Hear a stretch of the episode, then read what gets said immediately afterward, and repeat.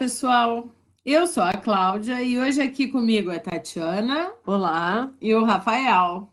Olá. Somos pesquisadores das imagens e seus imaginários. E mais uma vez nós estamos aqui reunidos para apresentar o nosso podcast, cuja temporada discute Eduardo Hopper e o cinema. Se você está nos escutando pela primeira vez, eu aconselho que antes escute o nosso primeiro episódio porque é nele que nós abordamos com mais atenção a produção artística do Hopper, as suas características e as relações propriamente ditas com o cinema de uma forma geral, mais abrangente. Hoje nós conversaremos sobre o filme Longe do Paraíso, de 2002, do renomado diretor Todd Haynes. Podemos considerar que, dentre os diretores abordados até aqui, esse é o mais roperiano, pelo menos na nossa opinião, né? Uh, e cabe assim aqui ressaltar que em 2004 teve uma retrospectiva da obra do Hopper no Reino Unido e o Todd Haynes foi o curador de uma mostra de filmes que aconteceu paralelamente a essa retrospectiva, né? Logicamente, filmes inspirados em Hopper. Então, aí já dá para ver que o diretor tem uma profunda relação com esse artista. Agora eu passo para a Tati falar um pouquinho do diretor e do filme. Bueno, o, o Todd Haynes, então, é um diretor estadunidense, nascido em 1960, 1961, em Los Angeles, na Califórnia, e ele dirigiu oito longa-metragens. Ele começou a, a carreira dele, o primeiro longa-metragem dele é do início dos anos 90. E o, o filme que, que a gente vai debater hoje, O Longe do Paraíso, foi o quarto filme que ele dirigiu. Esse filme ele foi um sucesso de crítica e público. Estreou no Festival de Veneza, onde a atriz Julianne Moore ganhou o prêmio de melhor atriz. O filme foi indicado a quatro Oscars em 2003 para melhor atriz, roteiro original, direção de fotografia e trilha, mas não ganhou nenhum.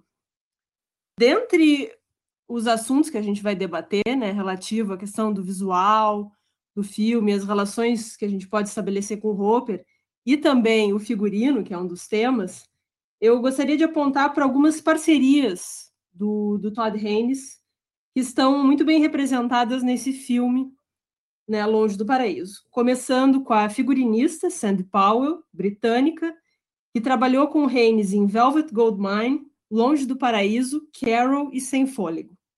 O diretor de fotografia, Ed Lachman, que colaborou com ele em Longe do Paraíso, Não Estou Lá, a minissérie Mildred Pierce, Carol, Sem Fôlego e O Preço da Verdade, que é o último longa dele. E por último, vale ressaltar o papel da produtora Christine Vachon, que trabalhou com Reines durante ao longo de toda a carreira dele. Esse filme que a gente vai discutir, então, de 2002, ele se passa no ano de 1957, na cidade de Hartford, Connecticut, e representa, tem aí como cenário aquele típico subúrbio branco estadunidense do, do período, da década, né? E entre os personagens, a gente pode destacar aí os protagonistas, né? A Kathy Whittaker, que é interpretada pela Julianne Moore, atriz que trabalhou com Haynes três vezes, casada com o Frank Whittaker, interpretado pelo Dennis Quaid. Temos o Raymond Deegan, que é o jardineiro, interpretado por Dennis Haysbert, a empregada Sybil, interpretada pela Viola Davis, e por último, uma coadjuvante bastante importante, a amiga da Kathy, né, que é a Eleanor Fine, interpretada pela Patricia Clarkson. Então aí já dá para ver que é um grande elenco, né? Na história, então, a gente tem a Kathy casada com Frank, representando aí esse ideal de família branca, heterossexual de classe média, que era muito representativa desse discurso de normatividade do período, né? Então a gente tem até no, numa das cenas, logo no início, ela está tirando fotos para uma revista, né, de boa sociedade, né, como ela, a personagem diz, e ela descreve a personagem da Kathy como você é a esposa orgulhosa de um executivo de vendas de sucesso. Você planeja festas e posa ao lado de seu marido em propagandas. vai ser a representação ideal né, dessa figura de feminilidade do período. Só que logo nesse início de filme, a gente tem um rompimento dessa normalidade aí, que, né, que ele nos apresenta ali logo no início. A Kathy recebe um telefonema da polícia dizendo que o marido está preso e que ela precisa ir lá né, resgatá-lo. Então, ao longo do, do filme, várias questões vão surgindo que vão subvertendo essa suposta normalidade da vida desse casal que tem dois filhos, que mora naquele subúrbio e que vai a festas, né? Enfim. Uh, uma, uma dessas questões é a Kathy, que se apaixona por, pelo seu jardineiro, que é negro. Então, a discussão racial é um tema dentro do filme. E o seu marido, que se reconhece como homossexual ao longo da trama, e é também um debate que se apresenta né, ao longo do filme. O, uma das grandes referências do filme, homenagens, a gente pode falar, é o longa do Douglas Sirk, de 55, o Tudo que o Céu Permite, em que a gente tem a personagem da Jane Wyman se apaixonando pelo seu jardineiro Rock Hudson, interpretado por Rock Hudson. Que jardineiro. Só que no caso desse filme, a gente tem mais uma discussão sobre status social. Eu, né, lembrando, assim, eu não revi o filme para agora, mas é, um, é a, a, grande discussão é isso, né? Como ela, ela subverte essa noção de status, como ela é cobrada para manter, né, aquela imagem. E já eu acho interessante uma outra questão que é com os títulos, né? O filme do, do Sir, que ele já diz tudo que o céu permite. All That Heavens Allow. Já o do Todd Haynes já nos diz que a coisa está longe do céu, longe do paraíso, né? Far from heaven. Então já, já dá o tom do filme, né? Que é bastante diferente do, do filme de 55. O, um não dos... é um tom esperançoso. Não, né? não é um tom esperançoso. Um dos autores que eu, que eu li para preparar aqui a pauta, o Michael De Angelis, ele vai dizer que o Reines representa muito esses cenários que são familiares, que a gente reconhece muito facilmente, né? Para logo transformar esses cenários em algo estranho e até mesmo ameaçador. Então, aos poucos, o que a gente entende como normal, coeso, tem essa integridade ameaçada, né? E o Reines vai procurar ali nesses detalhes, nessas lacunas, para discutir também essa ideia de normatividade, heteronormatividade. Então, é, é, bem interessante. Isso são temas que aparecem ao longo da obra do Todd Haynes, né? Muitos dos personagens do Todd Haynes são mulheres e ele tem um interesse específico assim sobre essa representação da feminilidade normativa em contextos conservadores, né? e contextos onde normalmente essas pessoas não teriam voz. E são filmes que partem da, da perspectiva dessas pessoas, mas não é só, no caso, mulheres, tem outros filmes que abordam outras questões. Então, e da, da vivência delas, subvertendo ou tentando subverter, porque muitas vezes ele vai nos mostrar contextos em que isso não é possível, né? Então é um tom de desesperança. Desesperança três das protagonistas de longas deles representam essa mulher de classe média em contextos como década de 80 e 50. Que aí eu cito o filme, o segundo longa dele, O Mal do Século, também com a Julianne Moore, de 1995, O Longe do Paraíso, de 2002 e Carol, de 2015. Um, um livro bem legal sobre a obra do Todd Haynes, que é escrito pelo Robbie White, que ele vai dizer que o Haynes, em muitos dos filmes dele, ele vai lidar com rupturas matrimoniais. Então, dessas mulheres que habitam em ambientes hostis, desconfortáveis, e que estão questionando suas próprias identidades e questionando que, o entorno, as regras que nelas foram submetidas e que, em que impactam a vida, delas, a vida delas diretamente, né? E que, de certa forma, não deixa de ser uma temática do Roper. Sim, porque ele tem uma visão bem crítica quando ele representa né, essas instituições, vamos dizer Sim, assim. e, e tanto que e, e, nisso ele apresenta o Reines, tu vê muito essa, essa, esse isolamento dessas personagens no próprio espaço doméstico, né? Tem no, no, no Longe do Paraíso, a gente tem cenas da, da, da personagem uh, no, no, canto do, da, da, sala, e aquela Exato, sala enorme, é. né? No o bom, o mal do século tem muito isso, né? Ele, ele usa muito enquadramentos abertos para mostrar ela perdida no meio daqueles móveis gigantes. E, e eu vejo muito também que esse espaço doméstico ele usa muito como simbólico de, de regras sociais, né? Dessa de, da opressão de regras sociais, né? E, e, ele e um tema que eu acho que aparece também na obra dele é essa essa ideia de, de uma reescrita da história, né? De pensar também a história a partir de outros olhares e com outros sujeitos. E nessa proposta ele também traz referências, né? De arte, sendo Hopper uma delas, mas muito de filme, né? O a gente pode chamar o Todd Haynes de um diretor cinéfilo. É verdade. E inclusive nesse filme, nesse como, filme, como o Rafael já tinha comentado, aparecem várias referências. Cen né? Três cenas, uma dentro do cinema Exato. e duas com a fachada. Com né? a fachada apresentando os títulos de filmes, né? E aí o autor Robbie White ele vai dizer que existem três principais fontes de referência para o Reines no Longe do Paraíso, que seriam Na Teia do Destino, de 49, do Max Oppus, O Tudo que o Céu Permite, como eu já mencionei, de 55, do Douglas Sirk, e O Medo Consome a Alma, do Fassbinder. Então, a gente tem aí três filmes que lidam com o impacto de regras sociais nos relacionamentos urbanos, urbanos, humanos, seja aí na vida doméstica, que principalmente são os dois, mas o Fassbinder traz um pouco isso. Mas o Fassbinder aí traz outras questões, né? Porque aí ele pega. Uma, ele tem uma personagem mais velha, viúva, que vai se relacionar com um imigrante numa mais novo, numa Alemanha da década de 70.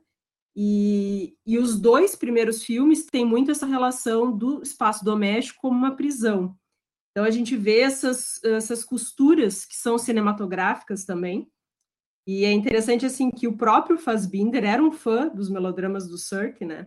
E tem um, um vídeo muito bom do Reines conversando, botando a obra dele em diálogo com o Cirque e com o Fassbinder, né? Uh, bom, e temos o Hopper, né? Que é que é muito presente. Aí que a, a Cláudia vai mencionar que a gente tem referências diretas e outras nem tanto, né, visualmente e tematicamente. Eu vou dar, antes da gente engrenar na discussão, no papo, eu vou dar uma geral, assim, das situações que são possíveis de se estabelecer de pronto com a obra do Eduardo Hopper. Eu acho primeiro é importante né, ressaltar que a nossa escolha recaiu sobre esse filme, Longe do Paraíso, e não sobre Carol, por exemplo, que também é outro filme roperiano, né, e que provavelmente na, durante a conversa vai surgir, exatamente por, pela ambientação do Longe do Paraíso. Porque ele está ambientado, como a Tati já falou, num clássico subúrbio norte-americano da década de 50, e essa é a paisagem urbana de muitos quadros do Hopper. Né? Ele reapresenta muito esses ambientes, sempre né, por um viés mais crítico. E aqui, só para citar o exemplo de um quadro dele com esse tipo de representação, é o Street Scene, Cena de Rua, de 1934 que tem exatamente esse panorama de um subúrbio clássico norte-americano. O filme Longe do Paraíso, ele inicia e termina com uma cena urbana focando na estação de trem. E aí, no caso, eu interpreto como uma referência né, alegórica do diretor, remetendo a obra do Hopper, mais especificamente, é uma questão que nós já comentamos aqui, que são os trilhos que aparecem em muitas obras do pintor, demarcando como esses lugares como lugares de passagem. Né? Então, nessa, o filme inicia e termina focado nessa estação. Agora é interessante porque em ambas as cenas o diretor ele utiliza uma câmera do alto. Como a Tati já nós estávamos conversando, não chega a ser uma câmera aérea, né? não tem uma, uma visão aérea, mas é uma câmera que te mostra de cima aquela paisagem. Inclinado, Na, inclinada, um plano inclinado e superior. Na cena inicial, né, a câmera começa no alto e ela começa a descer e vai focando na estação. E na cena final acontece o contrário, ela parte da estação e começa a se distanciar. Quando ela está saindo da estação no final, a câmera já está. Exatamente. Então, assim, eu acho que essas duas cenas já primeiro o nexo entre elas, né, o início e final do filme, para pensar esse percurso todo como uma passagem aí, uhum. Né, a passagem do casamento, a passagem do amor na vida dela, a passagem da vida, no sentido de, de não ter o direito de viver a sua uhum. paixão, enfim. Mas uh, essa cena, uh, assim começou o filme, fazia muito tempo que eu tinha assistido o filme, já não lembrava. Quando eu comecei a ver, logo me veio à mente um quadro de Siri, a cidade, de 1927, no qual a paisagem urbana é representada por Hopper de um ponto de vista superior. É, é assim, é uma, a mim parece, pelo menos, uma referência muito explícita a, a essa obra do Hopper. Até pela questão dos enquadramentos, como ele usa, né? Não, é, acho que é assim, impressionante. Eh, nós podemos dizer que todo filme, de uma certa forma, ele faz referências é, ao Hopper. É que algo, eu consegui identificar algumas cenas específicas Sim. assim que me chamaram a atenção. Eu só poderia falar uma coisa? Pode. Não, que essa questão da passagem acho que vale uh, vale trazer o Carol aí, né? Porque o Carol é outro que ah, traz sim muito essa ideia dos lugares de passagem, com a diner na beira da estrada, com o hotel. E por ser assim, a gente pode chamar o Carol tipo um road movie, né? Que ele passa um bom tempo ali na estrada. Então também traz essa ideia, né, dos lugares de passagem, né? E ele faz citações também bem bem explícitas. Assim, é, eu diria até que o Carol é bem mais explícito isso. É, né? é por ser, pelo te, pela, a temática é. ser um road movie. Exato mas é, é interessante, assim. Outra coisa que eu acho importante destacar é que eh, já no início, assim, nós temos uma paisagem outonal, né? já na abertura. E essa paisagem outonal, ela dá o tom cromático da obra fílmica. Isso aí, com certeza, depois o Rafael vai explorar, porque a palheta de cores, ela sem dúvida é rouperiana. Entretanto, os contrastes eles são bem mais atenuados do que nas obras do Hopper, né? Uhum. A luz intensa, os fortes contrastes que caracterizam muitos, muitas das pinturas do Hopper, nós não encontramos no filme. Já no Carol, tu tem o uso de contraste. Sim, ai, no Carol aí tá é mais explícita até a relação, né? Enquanto enquadramento. Yeah. Nesse não, o filme todo o contraste está atenuado. São poucas as cenas que têm uma luz um pouco mais intensa. E os né? personagens né? se confundem na paisagem, né? É impressionante. Que é uma coisa, uma outra coisa que eu quero chamar a atenção, que é a semelhança na representação dos personagens femininos porque isso é uma em algum, um outro episódio, agora não vou me lembrar qual, eu falei que as mulheres rouperianas se confundem com a própria paisagem. Uhum. E a Julianne Moore e as outras personagens também, mas pensando na personagem principal, também passou essa característica de se confundir né, com a própria paisagem. Isso é uma coisa muito rouperiana, parece que essas mulheres são tipo manequins, que estão é, destituídas que... de vida, de sentimento, né? Então. Acho que faz parte até da crítica, né? Com certeza. Dele, de falar que, que aquele cotidiano ali vai igual, elas Exato. fazem sempre a mesma coisa. Exatamente. E até, até na atuação dela, né? Porque tu vê que ela, ela perde o. ela altera o tom de voz o que duas vezes no filme, talvez. Porque o normal dela é manter aquele tom ela de. não se permite. Ela não nem, se permite nem assim. Um tipo de. É. Rompante, digamos. Tem só um momento, né? É, é. maior, assim, desse rompante, mas a atuação da, da, da Julianne Moore é uma coisa contida, reprimida, é, é, ela tá sensacional. A assim. Julianne Moore tá fantástica. É, fantástica. É uma atuação. E vale dizer que no mesmo ano desse filme ela também concorreu por As Horas, interpretando uma dona de cá, também uma ah, dos anos 50. É verdade. No mesmo ano. Mas eu acho uma coisa assim que já no início me encantou, e que aí eu vou chamar o Rafael para conversa, é o figurino e como as cores se confundem com a paisagem. Parece que tudo está combinado, tanto com as paisagens externas quanto com as cenas internas, móveis, paredes. Rafael, fala mais um pouquinho para nós.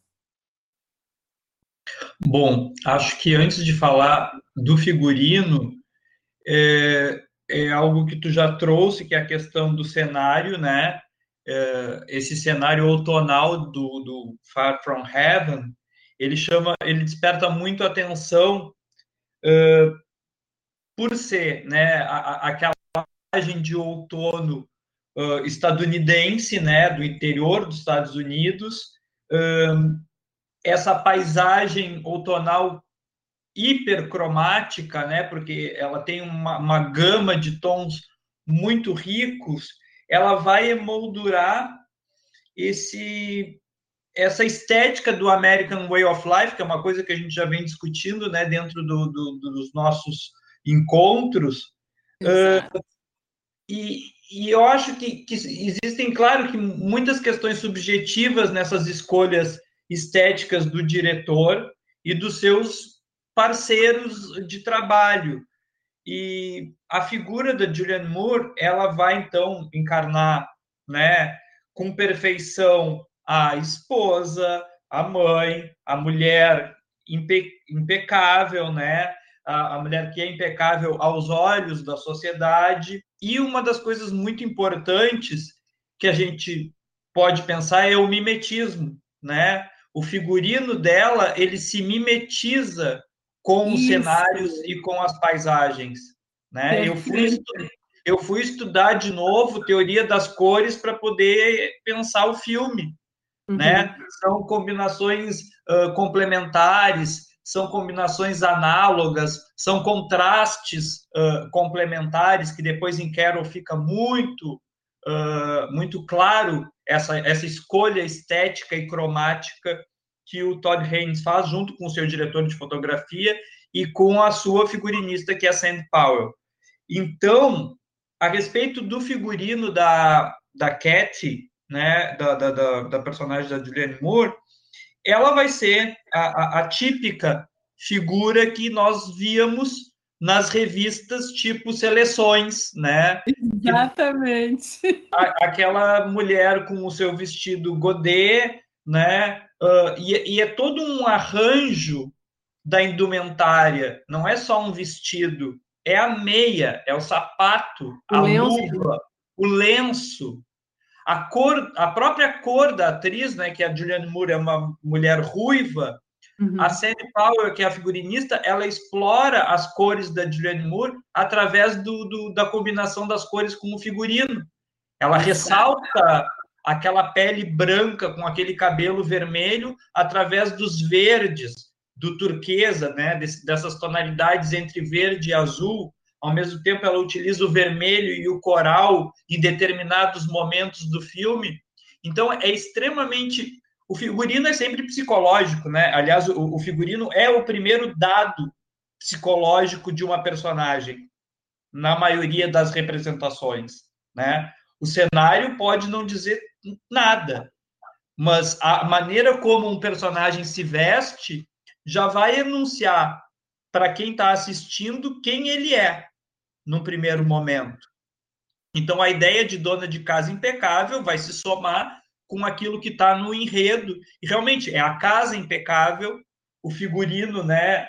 uh, todo cuidado, né? O, o, os diferentes trajes que ela utiliza, porque vai desde a roupa do dia a dia até um traje de festa, não chega a ter nenhum vestido de gala, mas tem um traje de, de festa ali. No Réveillon não tem um traje de gala, aquele branco? Não me, não, eu só me vem agora um vestido de um vestido verde, uma tonalidade meio de verde, azul petróleo. Tá, eu lembro desse, mas no Réveillon ela tá com um vestido branco naquela cena que eles estão em Miami. Isso, isso. Tem é esse vestido também, tem branco, vestido, claro. Que tá ela e ele, os, ambos estão de branco, né? Sim, sim, sim. Sempre impecáveis. Sempre impecáveis. Então, assim, é, é, é toda aquela gama de indumentária que pessoas daquela classe social eram obrigadas a utilizar para demonstrar e para reforçar sua posição social num determinado contexto, né? Que da classe média para cima, isso era praticamente obrigatório, não só nos Estados Unidos, mas também vamos pensar até no ponto de vista do Brasil também, né? Uh, existia o, regras indumentárias, regras de moda que eram seguidas, mesmo que essas regras não fossem pautadas num livro, né, num código. Esse código ele está implícito no, no, no, na sociedade, na cultura que, que aqueles personagens estão inseridos. Agora, a questão do, do figurino, ela, para mim, chama muita atenção, ao mesmo tempo que a paisagem e o figurino eles vão se conjugando num cromatismo hiper cuidado, né?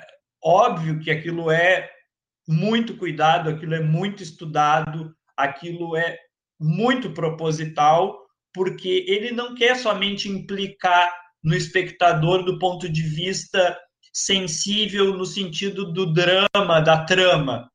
Ele vai implicar com o espectador em vários pontos sensoriais, né? Isso em Carol para mim fica mais forte ainda, né? Em Far From Heaven, eu acho que o filme é um pouco fábula, ele é um pouco fabulesco assim, né? Até pelo final dele, enfim, Carol já tem um, um outro tipo de desfecho mais romântico. Apesar de ser um grande drama, tem um desfecho romântico.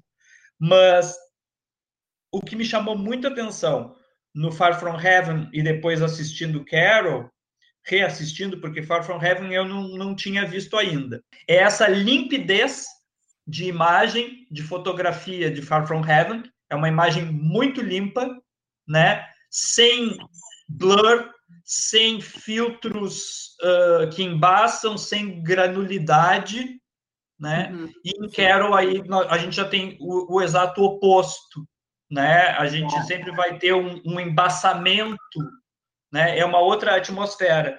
Mas essa questão do, do Far From Heaven é a cartela cromática do filme que é primorosa, né? É, são cores brilhantes sempre, né? ainda que existam meios tons, mas são sempre cores brilhantes. Então é uma composição toda cheia de ocres e de vermelhos e de amarelos e de verdes, e isso para mim acaba se tornando uma experiência estética sensorial bastante exuberante, né? Que vai muito além do figurino, porque está tudo muito uh, bem arranjado pelo diretor, pelo diretor de fotografia e pela figurinista, e eu acredito que pelos atores também. Eu queria chamar a atenção, porque ontem eu fiquei prestando muita atenção no figurino do jardineiro, do personagem do jardineiro. É a, o figurino dele tá, era a calça era um tom de ocre, mas um tom de ocre mas um pouco mais vivo.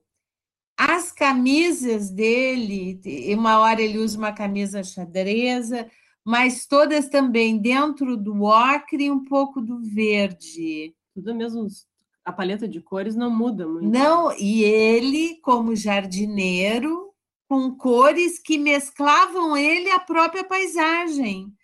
Na cena que eles vão naquela trilha uhum, ali, sim. né? ele está ali, aquele, naquele ambiente, né? Eu acho que, que é exatamente esse ponto, o mimetismo, né? Exato. Os personagens é. se mimetizam ao seu fundo, ao seu cenário. Pode ser uma cena de interior, como é o caso dela, ela tem cenas, né, tanto internas quanto externas, em diferentes ambientes. Mas no caso do, do, do jardineiro, ah, eu, eu, vou, eu vou usar um pouco do, do, do romantismo, assim, né? E fazer uma, uma digressão. Ele é quase que um, um Oberon, assim, ele é quase uma figura do sonho de uma noite de verão, sabe? Ele, ele é uma entidade do jardim, ele é uma entidade é, é. daquela paisagem uh, outonal, né? Eu acho até que tem, porque, até tem... porque parece ser a melhor pessoa naquele meio. Provavelmente, ela, ela, é uma, ela é uma boa pessoa, Não, né? Ela sim, ela é uma boa pessoa. É, a, a, a mulher impecável não só no vestir, mas impecável na sua atitude, porque ela vai sim. enfrentar. Sim, com certeza. Um tabu, ela, vai, ela vai enfrentar dois tabus, ou três, sim. né? A questão da sexualidade do marido, o divórcio, a separação. É e a questão racial, né, do romance uh, dela com o jardineiro, que na verdade, pelo que eu entendi, não passou, na verdade, de uma coisa um tanto quanto né, menos carnal e muito mais é. sentimental. Exato. É, eu, mas é interessante que ao mesmo tempo o filme apresenta uh, sutilezas assim do racismo dela também. É. Que a não, mas eu acho que é interessante não, tá ele apresentar tá isso e não idealizar a figura, sim, sim, assim, sim. sabe? Eu acho que, é, por exemplo, a primeira cena, ela, ela demonstra medo, assim, não tem outra palavra. Ela tem medo Porque dele quando é... ele aparece no jardim. E se é. fosse um homem branco, ela não reagiria daquela maneira. Então tem essa. Aí, claro, aí quando ele dá as referências é, a questão do racismo estrutural, né? É, eu, eu diria que sim. Aí, mas eu acho interessante como o filme. Mas completamente compreensível dentro daquele cenário de Estados Unidos, década de 50, né? Onde havia né, a questão da segregação fortíssima em, na maioria dos estados né, do, do, do, país dos Estados Unidos. É, é era a discussão de 1957, de 1958 e que Sim. vai eclodir depois fortemente nos anos 60, né? Com então, certeza. aquele estranhamento dela, aquele medo dela da figura do homem negro, é, é completamente natural dentro daquele cenário ali. Mas eu acho, por exemplo, que o diretor poderia idealizar ela, e eu acho que ele, ao botar pequenas cenas assim, ele deixa de fazer isso. Né? Eu, não, eu não conheço a obra do Todd Haynes assim em, em profundidade, eu fui, na verdade, claro que eu já tinha visto alguns filmes dele, mas eu não, não, não vi todos. Mas ele é um diretor que eu acho que o termo é esse, ele tipo, ele não dora a pílula, né? Ele não, não ele não, ele não açucarou. Por isso que eu disse que Far From Heaven para mim é meio fabulesco assim, não fabuloso. Tu acha? É, eu, eu, não é fabuloso. Fabuloso é outra outra ideia, né? Mas eu acho ele meio fabulesco, assim, tipo, é, são, são vários tabus, são vários dramas, mas aquela cor toda, aquele cenário todo, aquela perfeição toda, estética, acaba para mim atenuando muito o que poderia ter sido muito mais cru, hum. muito mais agressivo. É, eu, mas eu acho que tem a proposta, né, da, de apresentar aquele visual para a gente pensar o que está por trás dessa imagem e dessa de que aquelas pessoas estão querendo passar, né, com suas vidas ideais, enfim. E aí, não, mas eu só queria comentar assim que eu me lembrei de uma fala do Martin Scorsese naquele documentário que ele tem, Minha Viagem, Minha Jornada Pessoal pelo Cinema Americano que ele diz sobre o filme Amar Foi Minha Ruína, do John Stahl, de 45, que é um filme em Technicolor, que ele vai dizer que é um filme belíssimo, e aí ele diz que a beleza do filme é maculada pela perver perversidade da heroína. E no caso do Far From Heaven, a gente não tem perversidade da heroína, a gente tem perversidade do humano. Interessante que o nome do filme é Leave Her to Heaven. Ah, olha. Mas, enfim, pode ser só uma coincidência. Mas eu fiquei pensando muito nisso, em como esse ideal ele é vendido como uma imagem de perfeição, em que as mulheres completamente, né, as roupas perfeitas, tudo, é, tudo representa, como o Rafael falou muito bem, né, representando essa, essa imagem que elas querem passar, enquanto que na vida pessoal, nas suas opiniões, porque o quão perverso é aquela cena da quando o marido sabe que a menina negra foi uh, agredida. agredida e que ele falou é só uma brincadeira, ele falou, né? Falou. É só uma brincadeira. Quão perverso é aquilo? E, o, e, o, e todas as coisas que ele causava para ela, colocando, ele atribuía as, as culpas, né? Para ela, as agressões que ele cometia a ela, e todas aquelas amigas, entre aspas, né? O que, que é aquela amiga que não é amiga? Essa sabe, sabe que eu acho, claro, aí eu tô, eu tô, vou fazer o advogado do diabo na história. Uh, a, a, questão do, do, do, marido, né? Ele era uma pessoa tão atormentada e tão pressionada pela sociedade, né? Por manter uma imagem impecável, porque impensável para um homem, né? Para um executivo da, da elite ser gay na década uhum, de 1950, uhum. né? Então, isso se, isso se transmuta em agressão, em violência. E aí tem um ponto que eu vou fazer com Carol, que é o seguinte, né? A, quando a sexualidade dele fica aparente ali, que vai ter uma cena né, o, o, de sexo, que não é explícita, como hoje as cenas de sexo são explícitas em vários filmes que não são pornográficos, a cena de sexo entre dois homens, geralmente ela é agressiva e violenta. Ela é apressada, ela é agressiva e violenta. Não, não tem romance, não tem, não tem carinho, não tem afeto. Depois ele vai falar de afeto no fim. Em uhum. Carol, ao contrário, as cenas onde existe a, a, relação sexual entre duas mulheres é praticamente uma coreografia de balé. Né? Então, eu acho que isso fica. Há esses dois pesos no, no, nos filmes, né?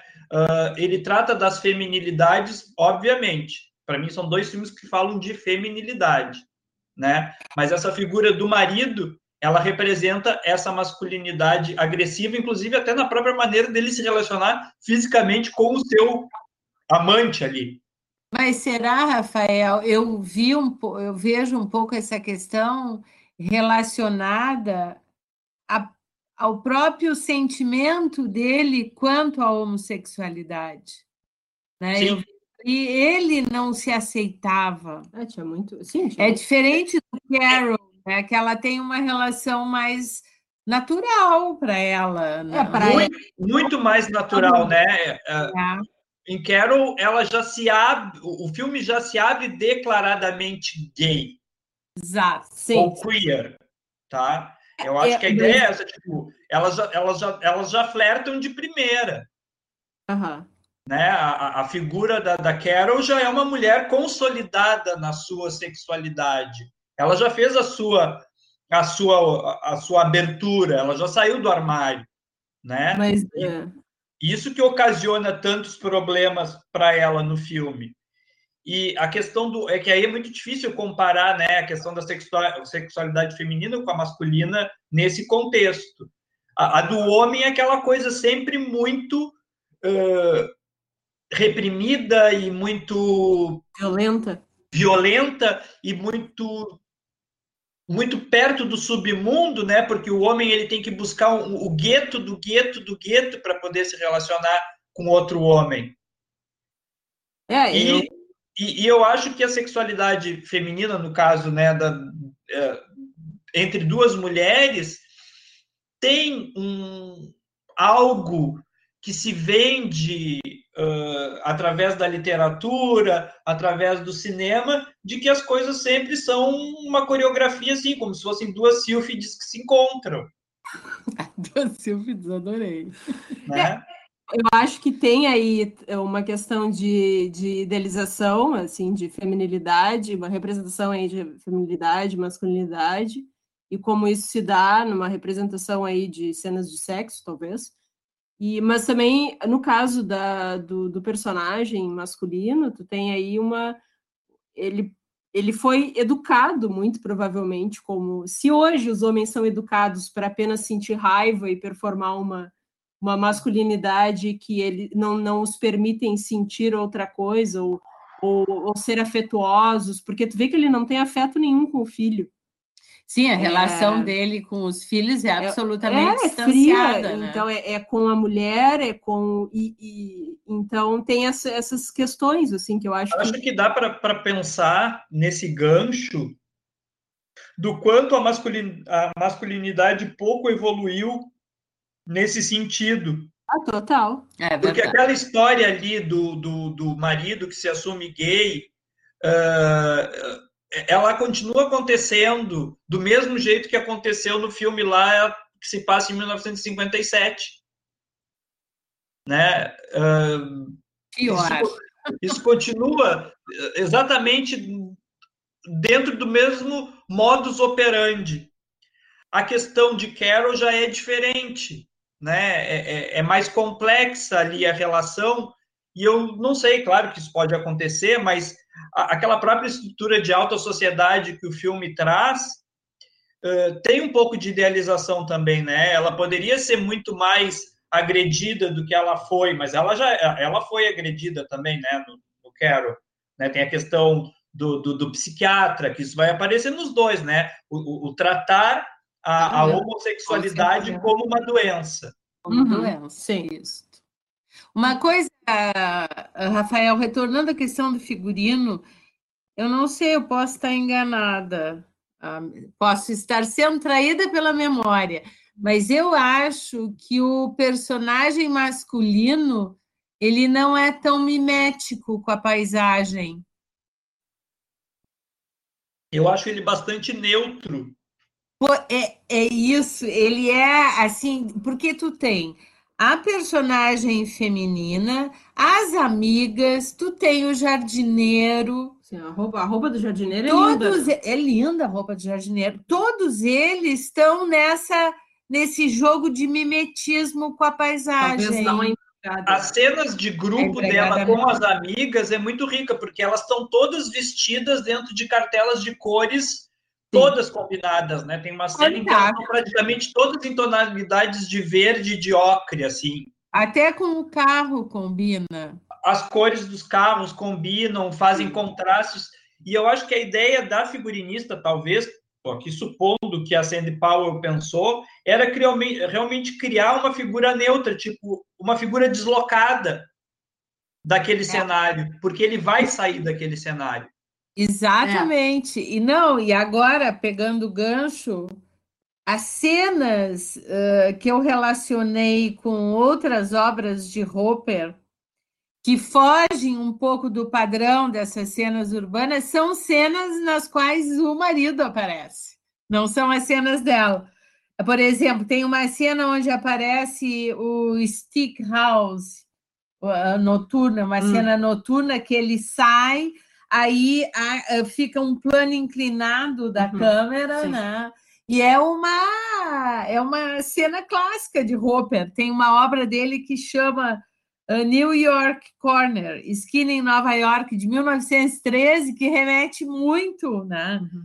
Aí pegando o gancho New York Movie, que nós já estamos em um outro Uh, é em outro episódio, 1939, né? Que New é o... York Movie, aquela cena do, do, do, do, cinema vermelho, que tem a mulher encostada na parede.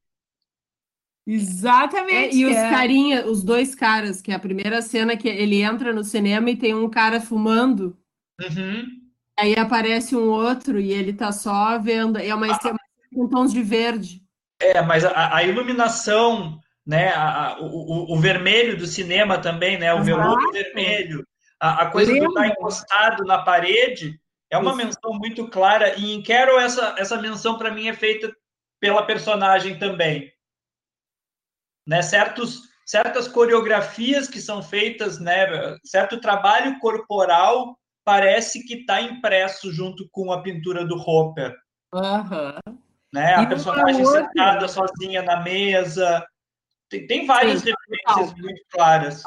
Sim, uma outra cena que eu destacaria aqui, que é a cena no interior do bar, que lembra, remete ao Night Hawks, né? Que é um bar gay, né? Que é um bar gay, que é aquela primeira cena que ele entra no bar gay, que tem o ponto de vista que nós conversamos, uhum. né? Que lembra o balcão do filme Os Assassinos que nós tratamos no episódio anterior. Então, tu vê tá o Night Hawks ali é. também, né? Só que é o casal é gay, né? Ah, só que o casal é gay, São exatamente. Homens, é. E tem uma coisa, o casal é gay e existe uma tensão entre eles, humana, uma troca que não existe no Night Hawks, que os, o olhar dos personagens nem se cruzam como se existisse vida naquele lugar. Né? É, que eu acho que é, por exemplo, no Carol, ele já traz esse olhar partindo da ideia do encontro e não do desencontro. Né? É, porque principalmente no bar gay, uh, os olhares sempre se encontram. É uma, né? A Esse ideia é, é exatamente de que os olhares se encontrem o máximo possível até que tu encontre o olhar certo. Tá certo. Agora, teve uma cena e quando apareceu, eu digo, uau! A cena deles na piscina. Não, começou com a, na, quando eles vão passar o Réveillon em Miami, já para o final do filme, e eles estão indo para a mesa e a família do senador chega. Né? Uhum. Tem que parar para esperar e tal, e o filho do senador lança um olhar para ele. Sim. Aquilo me vem na cabeça na hora: Morte em Veneza. Com certeza. Só que o Morte em Veneza, para quem está, nossos ouvintes, Morte em Veneza é um filme fantástico. Eu não tenho dados aqui, não sei se a Tatiana. Eu, eu acho que é do Visconti, não é, Rafael? O do Visconti, 1971. Ah, ó, o Rafael, então. Dirk Bogart, Silvana Mangano e o Bjork Andresen, que faz o Tadzio. É, o... uma, só que o Morte em Veneza tem um final trágico, que no caso desse do Longe do Paraíso, não, porque eles acabam juntos. É, que, apesar de tudo, o único que consegue viver uma é vida ele. minimamente feliz é o homem branco, né? Então a gente tem ali a, a mulher sendo devolvida, porque ela cometeu uma subversão ali mínima, mas aí ela a, acabou tendo a questão do divórcio e as amigas se afastando, mas ela teve que retornar aquele espaço ali de onde ela vivia sempre. E, e já para o final, uma outra coisa que eu queria destacar, a, a luz do filme muda, né? Uh, porque aí tem a questão também da passagem do outono para o inverno, né? Uhum e, as, e a luz começa a ficar mais fria. Se bem que também tem um outro jogo que ele faz muito, que é a, ele faz, não sei se eu posso usar a palavra contraste, mas ao longo do filme tu tem o outono, aquelas cores outonais fora, e dentro da casa ele usa muito luzes azuladas, né? Sim, parece neon, parece que tem luz neon na rua e está refletindo e aí, casa. Aquela coisa, mas mas isso, isso a gente observa muito né, na, na, na, obra do Todd Haynes, essa luz neon uh, externa, né? No Carol isso fica muito claro, aqueles, aquela iluminação verde proposital o tempo todo aparecendo através da luz artificial. É, e dá um clima todo especial as cenas, né? É, e essa luz azulada desse espaço doméstico frio também é, é, muito usada no, no tudo que o sol permite do, do Cirque, né? Então tem essa relação visual também, né? Então eu acho que é, é muito assim, quando a gente vai olhar mesmo para a vida dessas pessoas, o, afora é tudo perfeito. Mas dentro, mesmo que os móveis seja tudo certinho, mesmo que a roupa seja toda certinha, a vida deles é fria, né? Não tem afeto naquela vida ali. Eu pensei uma coisa a respeito né, dessa, dessa obra em especial do Far From Heaven, mas eu acho que eu posso falar disso pensando de Far From Heaven e Carol, uh, que é a ideia de que tem uma tríade aí, né? que é a luz, a fotografia e o figurino. Claro, vamos colocar o cenário, porque né, o cenário vai, vai, vai permitir que exista luz, fotografia e figurino. Na obra dele, é, é, é tudo assim, tipo, é um notável recurso que ele utiliza para sustentar psicologicamente os personagens. Sim. Né? É, isso fica muito claro para a gente que tem um olhar um pouco mais apurado ou mais técnico, de que o Todd Haynes ele é extremamente pictórico. Né? Uhum. Claro que todo filme é pictórico, estou falando o óbvio lulante, mas eu tô falando, eu, eu colocaria esse pictórico assim bem grifado. Ele é propositalmente pictórico, né? E eu acho que ainda dá para pensar no Todd Haynes, e aí eu vou usar um outro termo que hoje pode ser discutível, ele é canônico, sabe? Ele tem um cânone próprio nesses filmes de época, né? Uhum. Uh, uh, eu conheço mais, então, Far From Heaven, Carol, Velvet Goldmine, também é um filme de época, né? Lá do final dos 60, início dos 70. Mas, assim, tem um cânone estético do Todd Haynes que ele utiliza, que ele utiliza muito bem. É como tu pegar uma pintura de Rafael e dizer, bom, isso aqui é Rafael por causa dessa luz, dessa sombra, Exato. desse chiaroscuro de Caravaggio, ou a pincelada do Da Vinci, ou qualquer coisa do jeito. Eu consigo hoje olhar para uma cena, um, uma cena recortada do Todd Haynes e achar que aquilo é dele mesmo. Ele tem uma marca, uma marca autoral. Mas eu recomendo ah. assistir Mal do Século da, ah. da Julian, com a Julianne Moore, porque o filme é branco. Aí os interiores é branco, parece um hospital a casa dela. E é muito interessante, assim, porque tu vê que tem uma proposta temática que se dialoga entre todos, olha, grande parte dos filmes dele, mas ele, ele trabalha o visual, por mais que, ela, que as questões Sim. dialoguem, cada filme é diferente, né? É como a gente destacou a questão do blur que aparece no Carol, que já não é essa imagem límpida.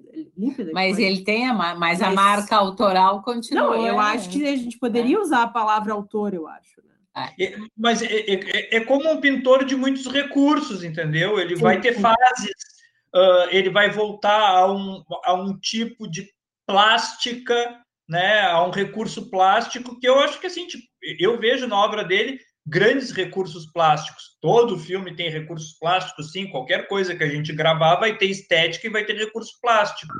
Mas na obra dele isso ganha uma força porque ele também, assim, além de ser um excelente, excelente no que faz, ele está muito bem assessorado, né, por Sim. uma maravilhosa figurinista e por um diretor de fotografia fantástico, né, e cenógrafo e tudo e todo mundo que está no entorno dele, porque o elenco também é pictórico. Com certeza, com né? certeza. É? A figura da, da Kate Blanchett em Carol, ela evoca aquilo que existiu de mais belo em Hollywood na década de 40 e 50. Sim. É, ela consegue, claro, a Kate Blanchett tem um, um physique de role, ela tem um tipo que é, é adequado para aquele gênero de papel, né? E, e ela acaba sendo assim, uma, uma visão paradisíaca olhar para ela. E eu estava lendo um artigo para poder falar um pouco sobre o filme é o chique como resistência. Ah, que ótimo, gostei. É, a elegância, a, a, força da elegância, porque né, a pessoa vai passar por horrores e ela não vai perder o, o prumo, né, que é a aparência, que é a constituição, que a aparência não é só a roupa, a aparência é a postura física, é o tom de voz, é, é, é todo um, é um para mim Carol é um filme extremamente maneirista, né? É, ele tem um maneirismo todo próprio que é a luz, que é a, a, a granulidade da película, que é a coreografia dos gestos, a tonalidade das vozes. Praticamente não tem grito no filme. É um filme silencioso. É, e o, a, agora tem uma diferença, escutando o Rafael falando agora sobre a personagem da Carol, tem uma diferença muito, eu diria, abissal entre as duas personagens, a da, a da Julianne Moore e a da uhum. Carol. Porque a Julianne Moore também se mantém, né? Elegante, mas é algo frio, distanciado, sem vida. É algo uh, como assim, se ela tivesse a obrigação de manter uma aparência. Sim já o personagem da Carol, não. Tanto que ela incorpora essa elegância. Tem uma, né? um elemento que eu acho muito interessante do filme, porque a cor vermelha é muito atribuída a Carol no filme, né? E no momento que a. Tanto que a uh, Therese começa a usar vermelho, no momento que ela faz a mala para viagem com a Carol, que ela bota, ele foca nela botando um pullover vermelho na mala. E mas quando a Carol é descoberta pelo marido, né, naquela cena do hotel, ela os, o vermelho some nela. Então ela está passando por uma crise. Ela já não usa mais o batom vermelho, as unhas. Tem uma cena que foca nela ligando o telefone sem a pintura do, do esmalte. Uhum.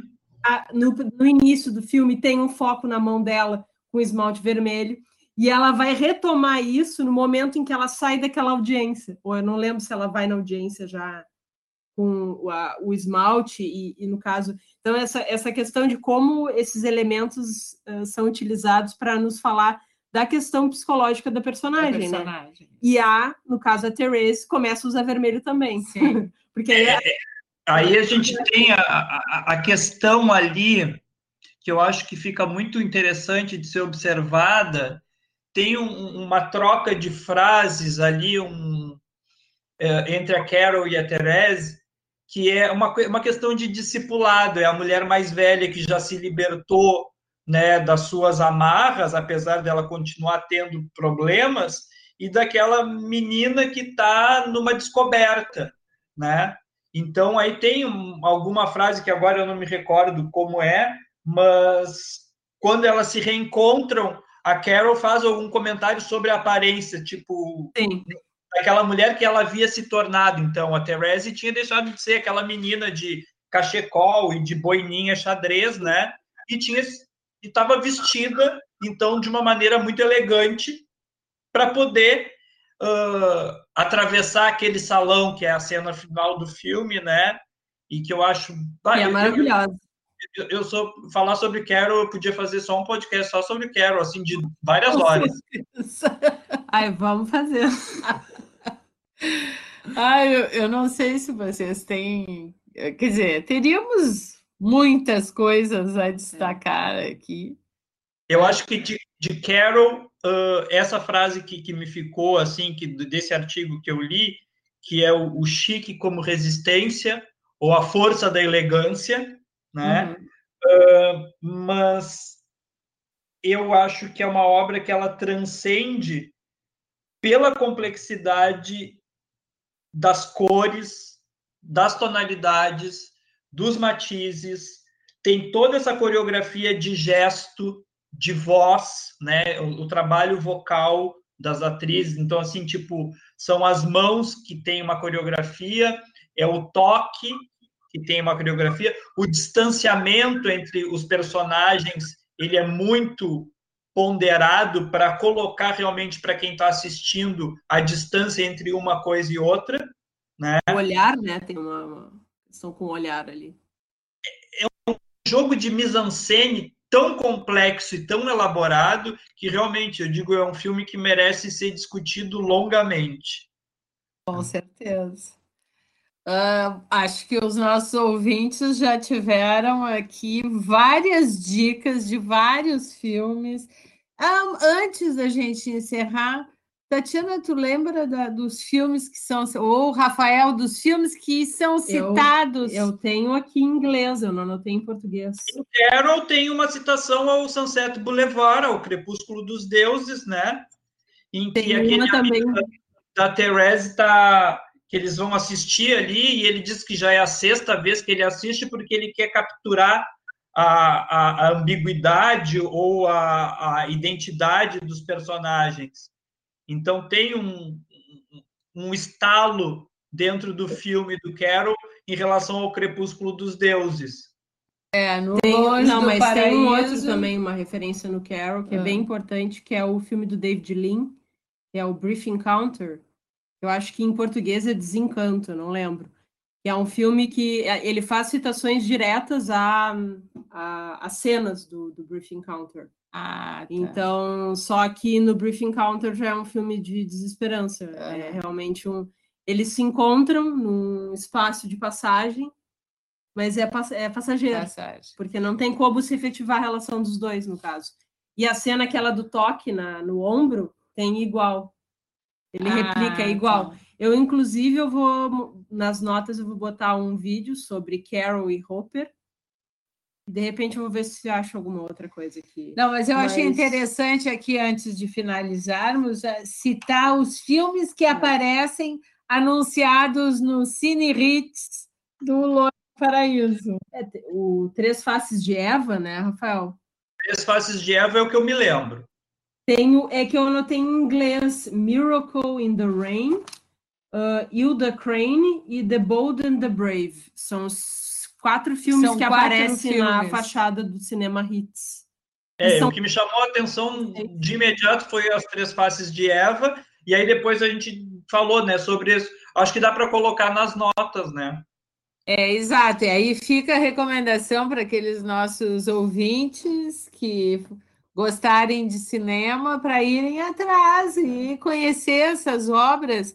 Eu acho fundamental essas citações nos remetem a outros diretores, né? Outras relações possíveis. Além dos que eu citei no início. Sim, né? com certeza. Além dos que E citei no início. eu, eu acho assim, tipo, para mim são foram duas experiências fantásticas ver esses filmes, né?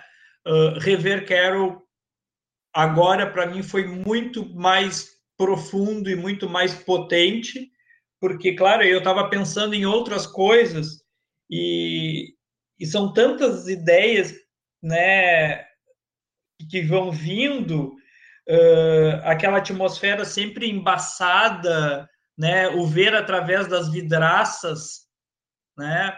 Isso é muito roteiriano. É, e, e aí vai, foi ficando muito claro, claro que eu estou induzido pela nossa, pelo nosso motivo, né? Claro.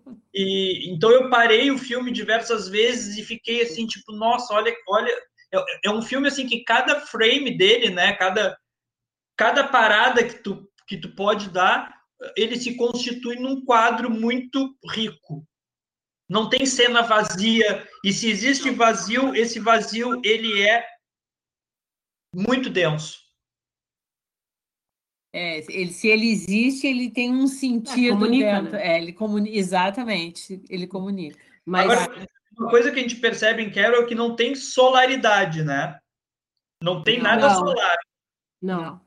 É, Só eu- assim, pou- Pelo inverno, pouquíssimas né? cenas de um céu azul. O resto do filme ele é todo a meia luz ou é aquela luz invernal. é, É que eu acho que pelo eh, como se passa no Natal, no Novo, né, principalmente, né? Então ah, acaba pega inverno aí eu acho que também, porque realmente é, o- é outra é outra cor o filme, né? Mas o que eu ia do, do Longe do Paraíso, mas o que eu ia comentar é que o Carol ele traz uma, uma referência do, de um fotógrafo de rua do período que é o Saul Leiter, que ele tem muitas fotos de vidraças com esse efeito de blur. Então, ele traz essa referência visual pro, pro Carol, que já que aí a gente vê como são filmes bem diferentes visualmente, né? E eu acho que tem um pouco de, de referência também da Vivian Mayer também, né? A Vivian Maier Tem. tem também. Ele pega alguns, uh, o Saul Leiter, a Vivian Maier e outros fotógrafos do período. É, eu acho que assim é, é obrigatório para quem gosta de cinema e quem gosta de arte, principalmente, independente de amar ou não o cinema, porque é um filme, os dois, ambos filmes para mim são experiências que realmente vão ao encontro daquilo que eu entendo por belo, ainda que o belo seja totalmente discutível, né? Mas como a gente falou um pouco de cânone e tal, eu acho que assim tipo, é uma experiência de beleza muito forte. Não, eu acho, eu particularmente, eu gosto muito do Todd Haynes, primeiro filme que eu assisti dele foi o Velvet Gold Velvet Gold Mine. Acho que a Tati acabou assistindo ele. Assisti em VHS, foi o primeiro foi, filme que eu vi dele. Por mim, eu, eu, eu, eu, vi Velvet Goldmine assim em looping. Eu, eu não revi, eu preciso rever esse filme. Eu vi uma vez. Ah, é, depois... E a trilha sonora do filme, né? Tá, é fantástico, né? Mas Todd Haynes, eu acho ele. É, ele é um dos meus diretores favoritos, assim. Eu acho. É, eu acho que ele se tornou um dos meus diretores favoritos. E aqui eu acho que esse episódio em especial tem uma série de recomendações para aqueles que curtem cinema, que curtem arte.